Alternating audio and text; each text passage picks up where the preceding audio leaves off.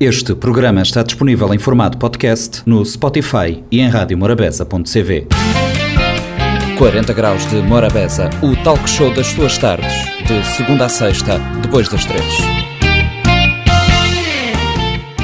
Morabeza 90.7, 93.7, 93.3. Sejam bem-vindos a mais uma edição do Compacto do 40 Graus de Morabeza. Lembrar que essa edição fará eh, parte do nosso podcast, estará no Spotify e outras mídias. O 40 Graus Compacto de hoje começa com a ARM, Agência Reguladora Multissetorial da Economia, conversa com o Dr. João Gomes sobre o preço das viagens interurbanas que sofreram um aumento na capital do país, eh, com os condutores de aço a fixarem a sua própria tarifa. No IDJ, a Érica esteve a conversa com eh, dois eh, beneficiários de um pacote formativo sobre educação financeira. Na quinta-feira foi dia termo no 40 Graus de Morabeza, Norte Empresarial. Dessa vez, hum, Fredson Rocha esteve a conversa com Adriel Mendes, que é hum, formador do Núcleo de Formação Profissional da Câmara de Comércio de Barlavento. Ainda no compacto do 40 Graus de Morabeza, teremos também a presença eh, do BAI, o BAI e o Programa de Literacia Financeira, que foi ao ar na quarta-feira. São matérias de interesse e fechamos com música, porque trazemos música música guineense no 40 Graus de Morabeza, numa parceria com a RFI, uma reportagem da RFI com uma cantora guineense que está a dar que falar. Sejam bem-vindos a mais uma edição do Compacto do 40 Graus de Morabeza que começa agora. Os serviços de telefone fixo, água e energia elétrica são considerados serviços essenciais. Sem eles, a qualidade de vida das pessoas fica severamente diminuída os prestadores de serviço estão obrigados a faturar o cliente com regularidade e periodicidade mensal. O utente tem direito a fatura mensal com valores devidamente especificados. O fornecimento de serviço não pode ser interrompido sem pré-aviso mínimo de 15 dias, salvo em casos de força maior. Para mais informações, consulte www.consumidor.arm.cv. Um conselho da ARM, Agência Reguladora Multissetorial da Economia. Hoje, no programa 40 Graus de Morabeza, em parceria com a ARM, Agência Reguladora Multissectorial da Economia, conversamos com o administrador da ARM, Dr. João Gomes, uh, sobre o preço das viagens interurbanas de passageiros. Nas últimas semanas tem havido muito barulho à volta do aumento do preço das viagens interurbanas de passageiros através das chamadas IAS. O que é que pode nos dizer uh, sobre isso? Ah, bom dia, Érica. Bom dia aos ouvintes da Rádio Morabeza. É sempre bom estar convosco. Bom, respondendo à sua pergunta, dizer que, bom, ah, nós temos que ver bem o, o tipo de, de, legislação que nós temos em Cabo Verde. Uh, havia um regulamento de transporte automóvel, o conhecido RTA, uh, que tinha sido aprovado em 2006. Uh, enfim, os ouvintes não podem não gostar muito de ouvir falar de, de números de decretos-leis, de leis, mas foi aprovado por decreto-lei número 9 de 2006 em que tinha um artigo que dizia que os veículos automóveis de transportes passageiros interurbanos e interconselhos uh, e de mercadorias devem trazer uma chapa com inscrição aluguer, não é? de, de modelo uh, que seria aprovado por despacho do Diretor-Geral dos Transportes Rodoviários e que definia dimensões, local da sua colocação, etc. E tal. Uh, ainda, e no próprio artigo 46 desse decreto, e depois já chego à, sua, à resposta que me quer ouvir, que quer que eu dê, aliás. Uh, no artigo 46 vem dizer assim, a modalidade e o preço do serviço a prestar são previamente acordados entre o proprietário do veículo e o utente dentro dos limites máximos estabelecidos pelo Ministro ou proposto do Diretor-Geral, ouvidos os municípios, operadores interessados. Eu estou, eu estou a dizer aquilo que existia no RTA. Ou, seja, na prática, o que eu quero dizer com isso é que os chamados ditos IACES eh, sempre foram classificados como veículos de aluguer. Não é? E foi com base nisto que a Direção-Geral de Transporte Rodoviário e o Ministério fixavam no passado os preços máximos. O que é que veio acontecer? Com a criação do regime jurídico geral dos transportes em veículos motorizados, que é uma espécie de uh, que é uma espécie, não, que é um decreto-lei que saiu em 2018, este RTA foi revogado. E, muita coisa que estava no RTA passou a ficar omisso em relação ao serviço de aluguer interurbano e interconselho de passageiro. Isto é, apenas aborda, neste novo Decreto-Lei 2018, aborda apenas o transporte coletivo em veículos automóveis, explorado em regime de concessão. Uh, Érica, é justamente esta omissão que tem criado todo este barulho. Ou seja, as pessoas acham que, que a arma tinha, tem logo uma competência legal para fazer isto mediante o, o, o, é o atual quadro legislativo. E é esta omissão, como eu disse há bocado, que está a provocar este barulho entre, entre uh, digamos, com os prestadores de serviços desse setor regulado por nós. A Sindoc, a Sincop, anunciou, anunciou unilateralmente os preços entre várias localidades da Ilha de Santiago. Eles poderiam fazer isso? Érica, o Sincop, que é, digamos, é um sindicato de, nacional dos condutores profissionais de, eh, que presta esse serviço de transporte coletivo uh, de passageiros, uh, de transporte interurbano de passageiros, uh, na verdade não podia fazer isto. E porquê? Porque tanto o RTA, que eu falei há bocado, já foi revogado, como este próprio regime geral dos transportes de veículos motorizados de 2018, que eu mencionei há pouco, deixam claro, muito claro, que os preços não podem ser alterados de forma unilateral. E relativamente à revisão das tarifas, obviamente nós aceitamos que já há muito tempo que não houve esta revisão, mas o, nós acreditamos e aceitamos que houve aumento dos preços dos combustíveis, mas é preciso ter em conta também no ano, no ano passado, durante a pandemia, houve também um decréscimo muito grande, chegando o gasóleo a chegar a 70 escudos, não é? Ou seja, Há, na verdade, essa oscilação do preço dos combustíveis. Mas não podemos olhar só para a variação dos preços dos combustíveis. Temos que ter outras variáveis em mente.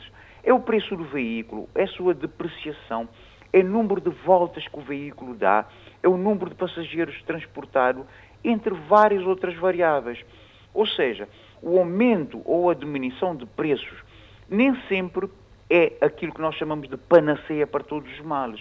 Por exemplo, vou dar um exemplo. Em Santiago, nesta ilha onde eu estou, há um, um sentimento claro de haver IACES a mais, de haver um número demasiado grande de prestadores de serviços de transporte interurbano de passageiros, o que não permite que muitos consigam fazer muitas voltas por dia numa determinada rota. Vamos imaginar uma rota que vem, por exemplo, Santa Cruz Praia, ou Somada Praia, ou Tarrafal Praia. Uh, há tantos IACES a fazer esta mesma rota que muito dificilmente alguém consegue fazer mais do que uma, duas, três voltas por dia para poder rentabilizar o negócio. Ou seja, os lucros diminuem, diminuem, e não é o aumento de preços que por si só vai mudar esta realidade. Não é? Há muita coisa a ser pensada além de, de uma mera, do mero aumento uh, do preço de uma, de uma viagem.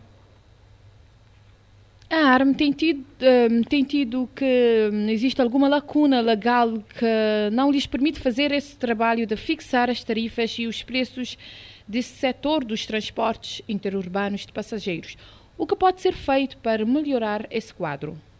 Uh, uma resposta muito rápida. Uh, a ARM, conforme os seus estatutos, tem competência, está lá escrito que tem competência para fixar e aprovar tarifas de serviços de transportes coletivos urbanos e interurbanos de passageiros. E ainda também, conforme esse tal Decreto-Lei 2018, não é? O, o, regime de preços aplicável aos transportes coletivos interurbanos de passageiros regula-se pelo disposto no Decreto-Lei 52-2003, de 24 de novembro, e, este, e pela portaria também número 2 de 2004, 19 de janeiro. O que é que essas portarias vêm dizer? Que para os transportes para os transportes coletivos de passageiros, os preços são preços convencionados. Ou seja, não são preços livres, são preços convencionados. Portanto, ao relacionar esses dois, esses dois regimes que eu acabei de dizer, quer aquilo que está no Estatuto, quer aquilo que está no regime jurídico de 2018 e das portarias de 2003 e 2004, eh, constatamos que existe aqui uma incoerência entre aquilo que está nos estatutos da ARME e o que está no regime jurídico, que é a lei base de todo o setor. É por causa disto, por haver esta pequena incoerência, que, e também devido à omissão do serviço de aluguer interurbano e interconselho de passageiros, a ARME, já com articulação com a Direção-Geral de Transportes Rodoviários, já propôs ao Governo a revisão do regime jurídico 2018 justamente para quê? E também a revisão e a sua regulamentação, justamente Érica? Para que possamos criar um ambiente regulatório previsível e transparente no setor, assim como existe no transporte urbano de passageiros. urbano de passageiros as coisas estão claras, mas no interurbano de passageiros precisamos apenas de fazer essa revisão para que possamos finalmente ter um ambiente regulatório previsível e transparente neste setor. E para terminar, a nível do consumidor, uh, pergunto-lhe, uh, um consumidor que depara com esta situação, uh, tem algo que pode, deve proceder a, tem, pode chegar a alguém? Não, claro, com certeza, como, imagina. Como deve proceder? Num, você entra num, num, num, num veículo que faz transporte interurbano de passageiros, encontra uma tarifa que não foi fixada pela ARMA. Das duas, uma, ou você não aceita a tarifa não, e não toma esse transporte, e vá procurar o outro que ainda não esteja fazendo isso, ou então apresenta uma queixa perante as entidades responsáveis, quer nós, quer a Direção-Geral de Transportes Rodoviários. Esse é o conselho que eu dou a um consumidor. Muito obrigada pela sua participação aqui no nosso 40 Graus de Morabeza, João Gomes. Obrigado eu. Ao contratar um serviço de internet, escolha a oferta que melhor responde às suas necessidades. Tenha em conta o número de horas diárias previstas de ligação e a principal finalidade do uso. Garanta que o serviço que pensa contratar está efetivamente disponível na sua área de residência ou no local onde pretende utilizá-lo com maior regularidade. Analise com cuidado os tarifários disponibilizados pelos operadores e as respectivas modalidades de pagamento. Solicite todas as informações e fique atento a eventuais custos adicionais e períodos de fidelização. Para mais informações, consulte www.consumidor.arm.cv. Um conselho da AR, Agência Reguladora Multissetorial da Economia. Hoje no programa 40 Graus de Morabeza, em parceria com IDJ, Instituto de Desporto e Juventude, iremos falar uh, com dois convidados, António Miranda, da Associação Três Bahias, e Marlene Timas Monteiro, ativista, sobre pacote formativo em educação financeira e elaboração de gestão de projetos. Uh, António Miranda, da Associação Três Bahias de Santa Catarina do Fogo, juntamente com Marlene Timas Monteiro, ativista, uh, não pertencentes a nenhuma associação, foram beneficiados com esta iniciativa. Pergunto-lhe um, como foi a sua participação nesta ação de capacitação em educação financeira e elaboração de gestão de projetos. Boa tarde. Bem, uh, como a senhora já disse, sou uh, presidente da Associação Três Bahias, que é uma associação de pescadores em Queixeiras de Santa Catarina do Fogo. Uh, e fui indicado para participar nessa formação pela vereadora do, da, pela área das pescas, e, no sentido de uh, ter conhecimentos relativamente à questão de elaboração de projetos, tendo em conta que a associação irá trabalhar com base neste, eh, seguindo esta metodologia de fazer projetos para procurar financiamento. Então, fui participando eh, pela indicação da vereadora. E confesso que foi uma iniciativa muito interessante aprendemos muitas, muitas coisas e também uh, os conhecimentos que foram partilhados e relacionados à elaboração de projetos e educação financeira foram muito úteis porque eram conhecimentos que, que, que, que me faltavam. Uh, já tinha uma básica noção, mas uh, acabei por aprofundar. Então, para mim foi uma iniciativa muito louvável ter participado da formação, porque vai auxiliar-me enquanto na qualidade de presidente, mas também não só, mas uh, em relação também à, à, minha vida pessoal. Então, foi uma iniciativa muito muito interessante. A formação em elaboração e gestão de projetos desenvolvido pela, pela IDJ foi uma boa experiência, né? Para os que já fazem parte das associações comunitárias, porque com certeza permitiu ter uma visão mais profunda, uh, mas para mim, sempre pertencer ainda a nenhuma associação comunitária despertou uh, mais do que nunca o desejo em fazer algo de bom para qualquer comunidade do meu município. Uh, ao longo da formação, com espaços de diálogos, por exemplo, conseguimos tirar alguns pontos importantes de outros colegas que vivem em realidades parecidas, outras não, e trazer a nossa realidade uma forma de analisar aonde podemos intervir qual área que é mais parecida na comunidade, idealizar projetos para deixar claro os nossos contributos, como forma de, de, de, de ajudar na melhoria de condições de vida das pessoas. E sem dúvida, um dos motivos de eu ter participado nesta ação de capacitação é, é para poder sair dali munidos de conhecimentos e técnicas e ser útil na comunidade e servir como multiplicador de conhecimentos. Uh, o que aprenderam com esta formação e hum, que será útil para a implementação de um plano de atividades? Assim, qualquer projeto, falando da elaboração e gestão do projeto, qualquer projeto, por ser algo único, necessita ser feito da melhor forma possível, exatamente para ter um impacto forte e garantir o sucesso. Daí a necessidade de ser elaborado uh, sem esquecer de todos os pontos desde a ideia inicial até o orçamento, de forma detalhada, claro e objetivo, eh, que sem dúvida não é uma tarefa, fácil e precisa ser seguido todo, todas as etapas sem esquecer que aquele projeto deverá, portanto, conferir uma certa qualidade à solução. Sobre a educação financeira, uh, o conhecimento sobre este assunto permite sempre criar e desenvolver consumidores cada vez mais conscientes, mais organizados, sem esquecer que a educação financeira é, ela é que estimula o desenvolvimento tanto a nível econômico como social. E o convite em participar na formação veio a calhar porque sempre foi, um, foi do meu interesse pessoal saber mais sobre o assunto e com isso com certeza permitirá a mim e aos outros colegas saber lidar da melhor forma possível com o dinheiro e, claro, uh, trazendo a gestão do projeto, permitirá fazer da melhor forma possível o orçamento, porque somos conscientes de que qualquer valor que é investido em um projeto precisa ser gerido com responsabilidade. A partir de agora, o que, hum, o que vão fazer de diferente um, na vossa associação um, e nas atividades realizadas? Uhum. Bom, a associação, uh, em princípio, uh, inicialmente, a associação está num processo ainda de legalização. Já fizemos a, a parte de aprovação de estatutos, uh, mas estamos à espera que saia na, no, no BO. A partir de, de, dessa saída no BO, então aí fazer os nossos trabalhos, porque é uma associação recém-criada, então, uh, com a formação, uh, pude ter uma noção exata de como fazer, elaborar um projeto de forma consistente.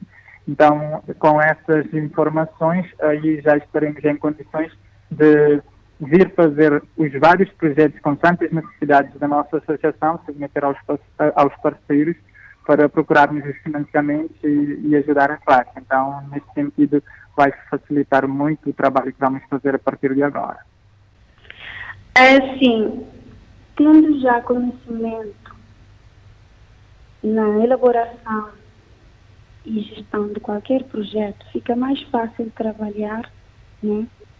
Uh, e fica mais fácil lidar com todos os pontos do projeto, porque antes ouvi colegas a partilhar a experiência de que um, antes faziam o projeto de uma forma e entenderam durante a formação que o projeto ficou para trás exatamente porque não estava obedecendo todas as regras e, e, e com a formação permitirá a mim e aos meus colegas fazer, claro, um projeto melhor, um projeto preparado e se for submetido a qualquer financiador, com certeza vai passar porque está obedecendo todas as regras e, claro, está bem feito. Uh que mensagem deixa para outros jovens sobre a participação neste tipo de iniciativa ou oportunidade? Bom, a minha mensagem no sentido de se aproveitar cada oportunidade que aparecer formações do tipo, na medida em que uh, os, uh, os temas que, que, que, estão a ser abordados nesse tipo de, de iniciativas são temas bastante pertinentes, uh, muito atuais inclusive, e também porque acaba por adquirir, aumentar o conhecimento nessas, nessas matérias, então acabamos por sair mais capacitados e podemos também auxiliar outras pessoas uh, ou outras entidades, outras associações a partir dos conhecimentos que nós adquirimos com, com essas formações. Nunca é demais aprender, então o meu conselho é que os jovens aproveitem essas oportunidades, uh, se souberem que está aberta uma iniciativa do tipo, que se inscrevam e participem.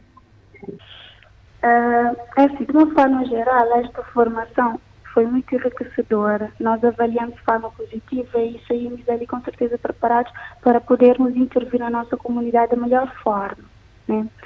Uh, o que deixo para os jovens, mas antes gostaria de agradecer a iniciativa e também de parabenizar uh, todos os envolvidos no programa. É, o que deixo para os jovens é, é que participem mais em ações do tipo, porque ações do tipo são destinadas à juventude e, portanto, nós necessitamos abraçar sempre essas ações e participar direta ou indiretamente nas definições de planos, de atividades, porque isso com certeza trará benefícios duradouros à nossa juventude. Muito obrigada, António Miranda e Marlene Timas Monteiro, pelas suas participações aqui no 40 Graus de Morabeza. O BEI Cabo Verde é o banco da inovação, do desenvolvimento profissional, da oportunidade e do crescimento económico de Cabo Verde. Estamos aqui para as grandes empresas, como as revendedoras de combustível ou para o cartão de crédito do Dr. Souza. Seja nosso cliente e desfrute da experiência. Os nossos clientes confiam em nós e nós confiamos num futuro de conquistas para todos. Vá mais longe com o Banco BAI Cabo Verde sempre ao seu lado. Banco BAI Cabo Verde. Confiança no futuro.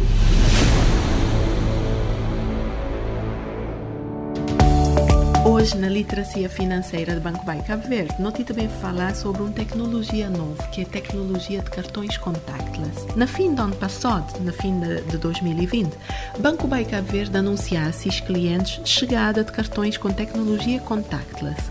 Essa tecnologia foi uma forma de não oferecer nos clientes maior segurança, mas também comodidade para quem quer titular daquele cartão. Também, para além de não oferecer segurança, de não oferecer comodidade, é um, ele é uma maneira também de não prolongar a vida útil de cartão de nossos clientes.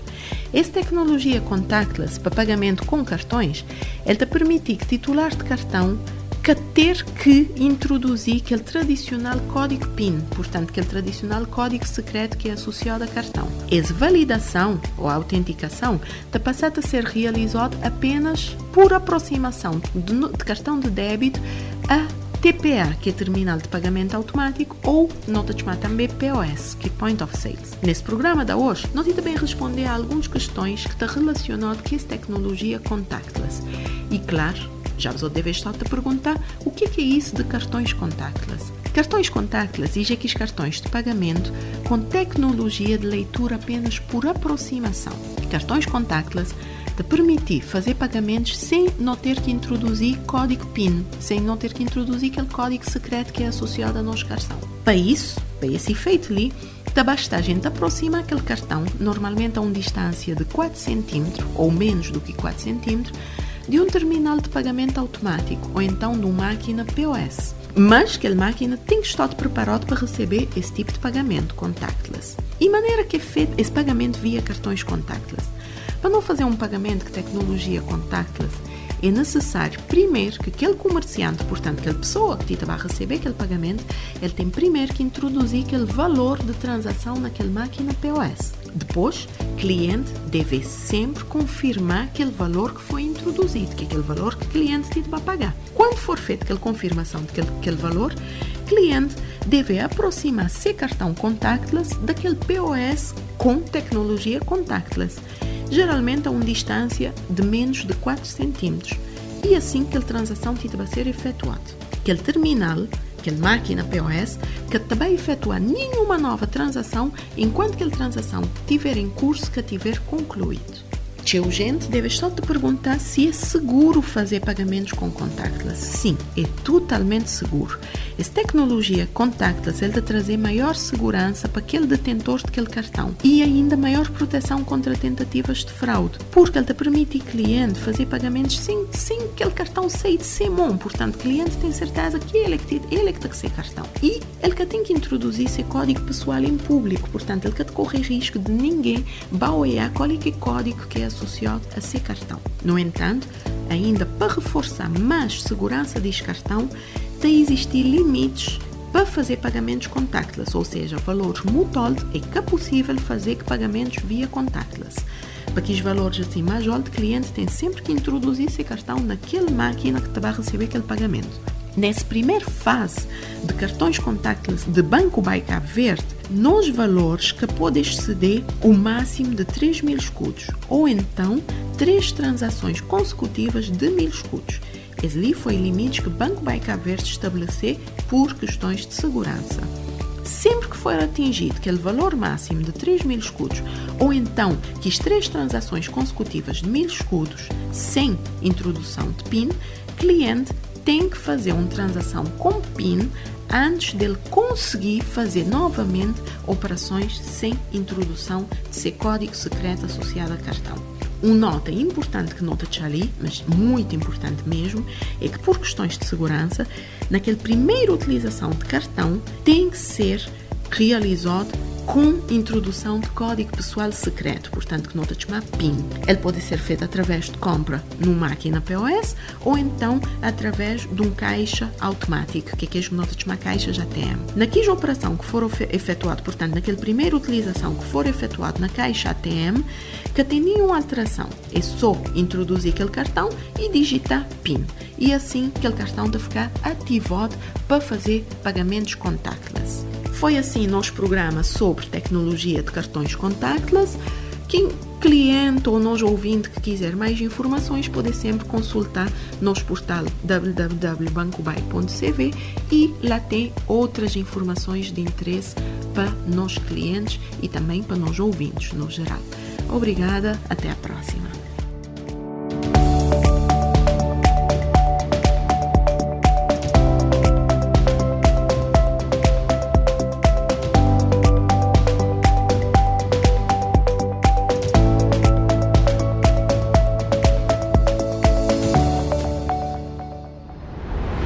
O BEI Cabo Verde é o banco da inovação, do desenvolvimento profissional, da oportunidade e do crescimento económico de Cabo Verde. Estamos aqui para as médias empresas, como os supermercados, servir bem ou para o cartão pré-pago da Jéssica. Seja nosso cliente e desfrute da experiência.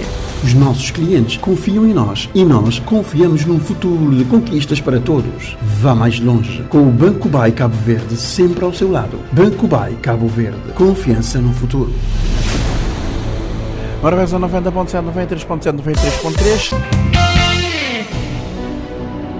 Norte Empresarial, um ponto de encontro entre empresas, empresários e negócios. Um espaço da Câmara de Comércio de Barlavento para ouvir todas as quintas-feiras, depois das 3 da tarde, no 40 Graus. Norte Empresarial, na Morabeza.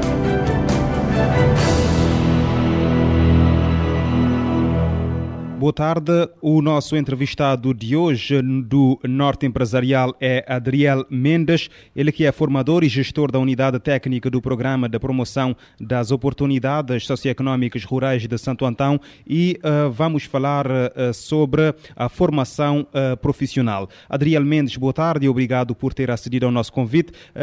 que visão tem sobre a formação profissional em Cabo Verde? É Boa tarde e agradeço a esta oportunidade que a Câmara de Comércio e a Rádio Brabeza me dar para uh, dividir algumas opiniões que tenho acerca da formação profissional. Portanto, a formação profissional em Verde é uma área extremamente interessante, uh, muito importante para o mercado de trabalho, porque hoje uh, praticamente todo mundo quer apostar em licenciatura, mestrados, mas uh, temos uma camada de uh, um setor, setor uh, do mercado, que é muito importante, que é a área da formação profissional. Temos que apostar muito neste domínio, portanto, para qualificar os recursos humanos.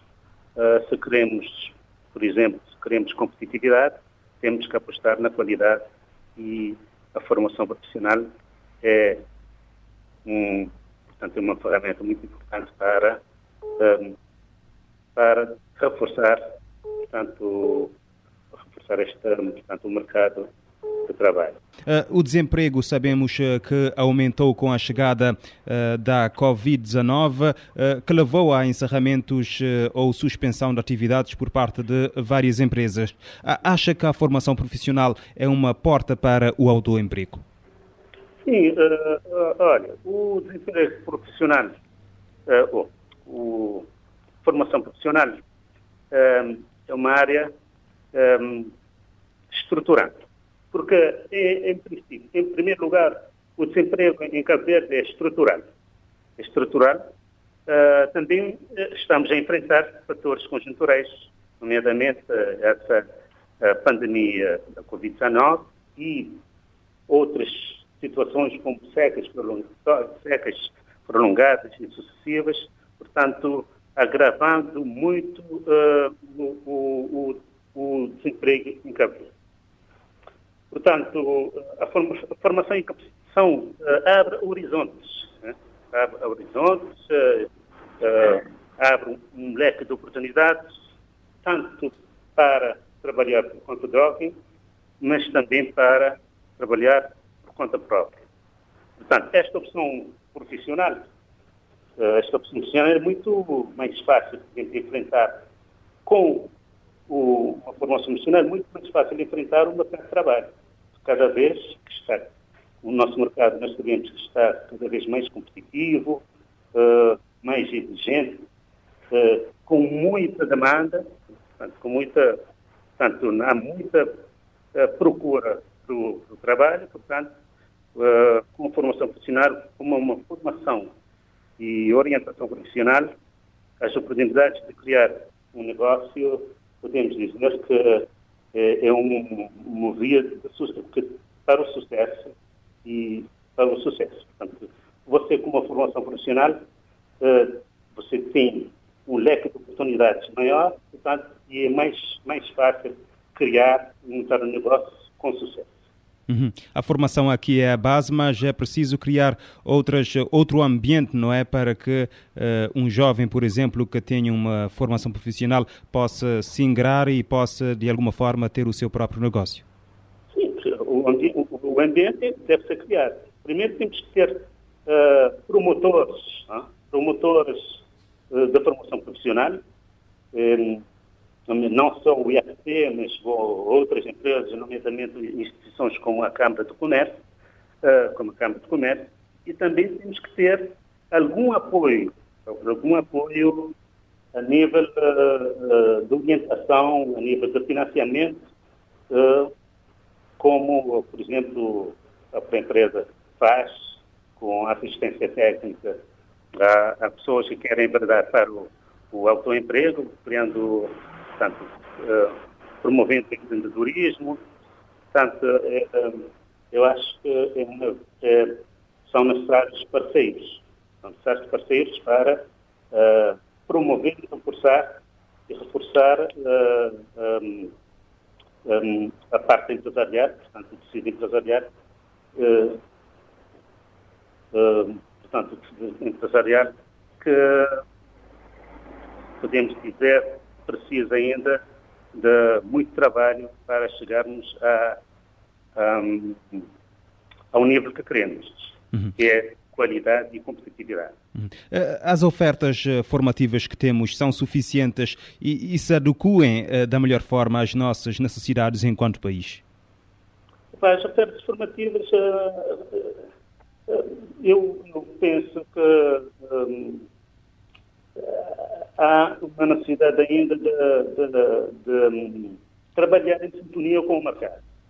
Porque muitas vezes uh, apostamos uh, em setores, uh, setores tradicionais, né? setores tradicionais, esquecendo que estamos avançando, a tecnologia está avançando num ritmo extremamente acelerado, portanto, temos que, se queremos qualidade, também temos que acompanhar o, o, o, nível de o nível de desenvolvimento das, das tecnologias. Portanto, há oportunidades, há várias oportunidades no domínio de novas tecnologias que, que, que os promotores da formação profissional podiam apostar mais.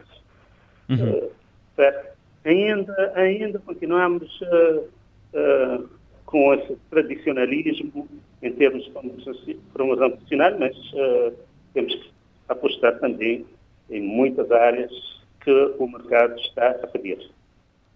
Concretamente, em que áreas formativas, na sua perspectiva, Cabo Verde devia apostar mais? Opa, temos temos, temos uh, o turismo, por exemplo. O turismo é, é, é, é, é portanto, é a principal fonte de, de rendimento do, do, país, portanto, é um grande uh, contribuinte, contribuidor, contribuinte né, da, do, da nossa economia. Portanto, podemos apostar mais uh, na área do, do turismo, economias eh, criativas, né? nomeadamente, uh, uh, posso dizer, a cultura, uh, aposta muito na cultura, porque a cultura também é outra, é outra fonte que, que alimenta a nossa economia. portanto, trabalhar com economias criativas, parte da economia criativa, e aproveitar mais também uh, uh, o, o, setor turístico, porque nós temos uh, ainda a qualidade, a qualidade é muito está, é, é, é, muito baixa, posso dizer assim, a qualidade de atendimento a nível do turismo ainda precisa trabalhar muito. Portanto, eu acho que temos um bom, um bom mercado, e, mas precisamos também bons, bons profissionais, eh, bons profissionais. Portanto, é, é necessário, é importante, hum, é importante eh, investir nessa área, porque uh, uhum. temos vizinhos, países vizinhos, onde a qualidade está muito elevada, países vizinhos, concorrentes da economia, onde, uh, onde a qualidade está muito elevada. Se queremos uma, competir, se queremos competir, temos também que qualificar uh, mais os, os nossos uh, recursos humanos. Agora que falou aqui de, da necessidade de qualificação de qualidade, uh, o governo determinou que o acesso a algumas profissões passa a depender de uma carteira profissional para melhorar a qualidade exatamente dos serviços prestados. o que pensa sobre isso? Já é um passo positivo? Sim, olha, carteira, qualquer, eu acho que a carteira profissional deve ser uh, massificada para todos, todas as profissões, a maior parte das profissões, porque uh, um, aqui basta, basta ter um qualquer grau académico, você já consegue exercer alguma profissão.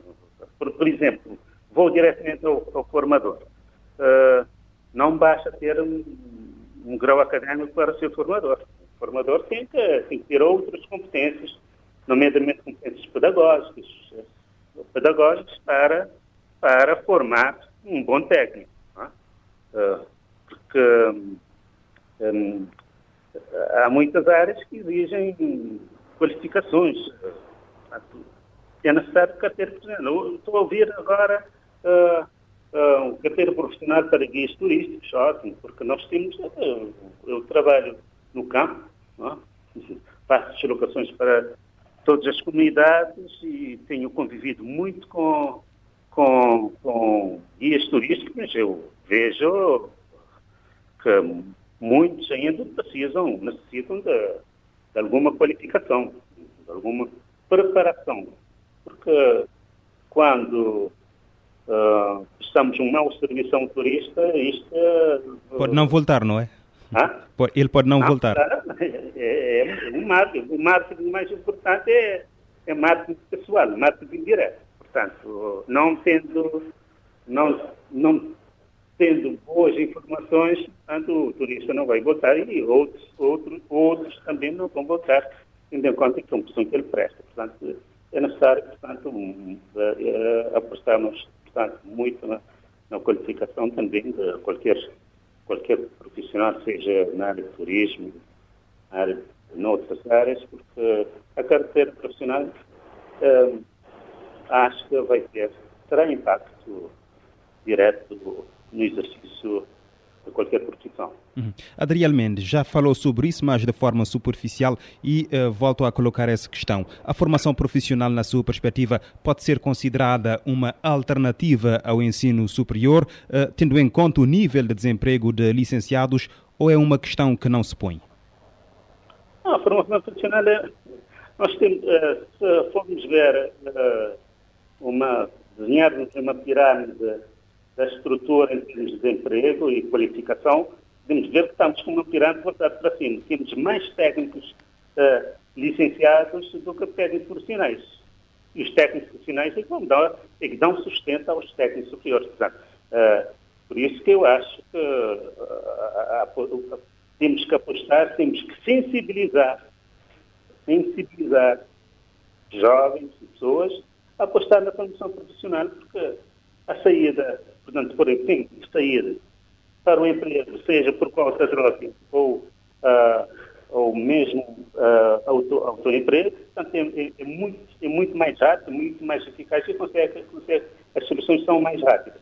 Portanto, um, eu acho que uh, precisamos trabalhar mais essa parte de formação profissional e incentivar, motivar os jovens a enverdar para esta porque uh, de notar que a nossa portanto, sociedade está tanto mais inteligente, o pessoal quer licenciatura, quer licenciatura e mais, irem mais além, mas em termos de promoção profissional é um preço suficiente. Acha que... Hum, acha... Devia ter uma inversão. Portanto, a, o, a, a, formação superior devia ser em maior número do que a formação, a formação profissional ser em muito maior número do que a formação é, é, profissional.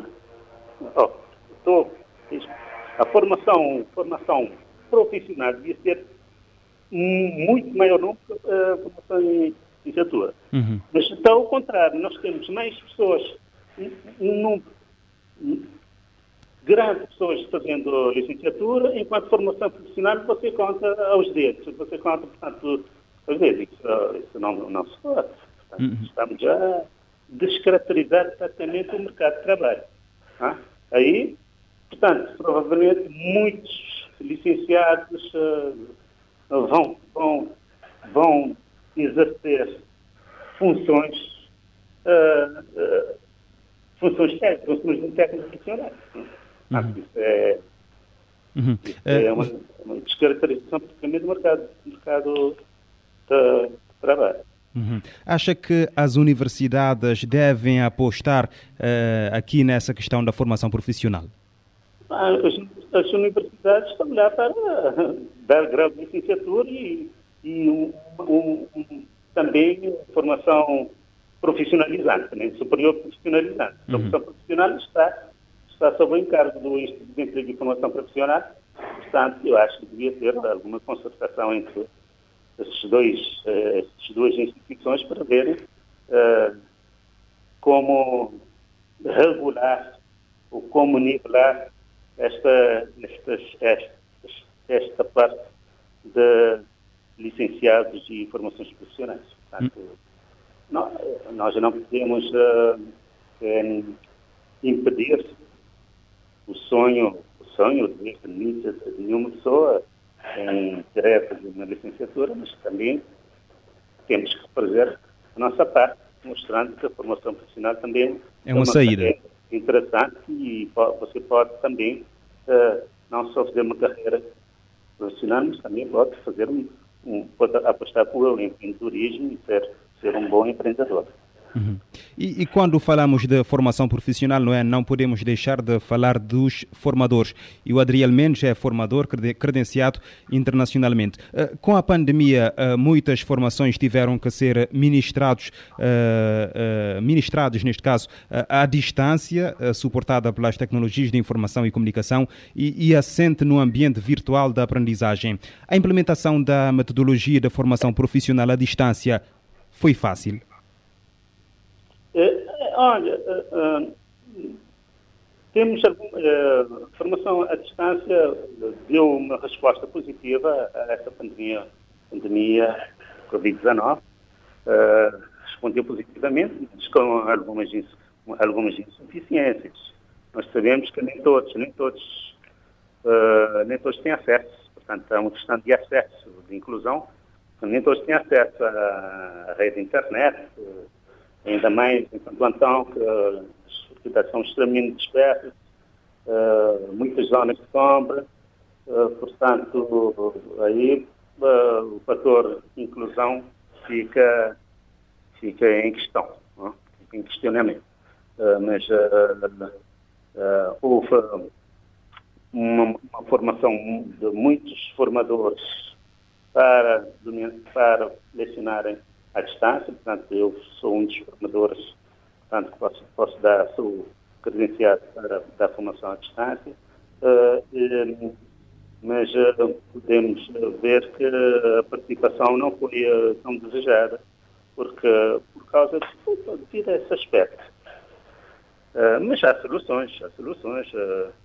Podia-se podia um, um, criar espaços onde, onde os jovens podiam participar em, tanto em formações sincrónicas, portanto, formações à distância, mas na, a, com a distância, mas eles têm que estar uh, na hora, presentes, ou, ou não sincrónicas, que se pode ter na mesma oportunidade, porque não tem tempo de manhã, faz à tarde ou à noite, portanto, são esses tipos de, uh, de ações. Mas também precisamos criar plataformas. Né? Temos que criar plataformas para uh, poder uh, realizar as formações à distância. Essas plataformas custam e os custos também devem ser uh, objeto de, de, de, análise, de estudo para, que, para entidades que querem, querem apostar nessa, nesse domínio. Uhum. Mas, é, tem várias vantagens, muitas vantagens, mas a única desvantagem que eu vejo é a questão da, do, do acesso. Muito bem. E uma das vantagens, não é, eh, penso eu, é, é, porque é uma forma de alargar a oferta da formação profissional e facilitar o acesso a todos os cidadãos, não é? Em condições de igualdade. Tirando essa parte, não é, do acesso à internet, por exemplo. É. Portanto, você tem, você, o custo, portanto, o custo é muito mais, mais baixo. Uh, você, onde você estiver, você pode participar, não, não tem custos de deslocações, uh, alojamento, etc. Portanto, há muitas vantagens, mas também tem que, tem, é por isso que temos que saber aproveitar esta plataforma. Porque você cria formações uh, para um grupo limitado de jovens, uh, num espaço fechado, durante uh, X tempo, você podia multiplicar o número de formandos utilizando a plataforma à distância. Muito bem. Senhor Adriel, muito obrigado então pela entrevista. Ah, obrigado, Portanto, eu aqui agradeço e estou disponível para, em qualquer momento, vocês podem me contactar. Norte Empresarial, um ponto de encontro entre empresas, empresários e negócios. Um espaço da Câmara de Comércio de Barlavento para ouvir todas as quintas-feiras, depois das três da tarde, no 40 Graus. Norte Empresarial, na Morabeza.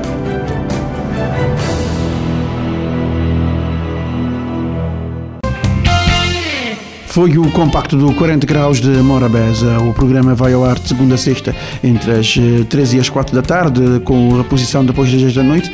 E o compacto sai eh, no domingo neste formato de eh, entrevistas. E poderá ser acedido em www.radiomorabeza.cv no espaço dos podcasts. 40 graus de Morabeza, o talk show das suas tardes, de segunda a sexta, depois das 3. Este programa está disponível em formato podcast no Spotify e em radiomorabeza.cv.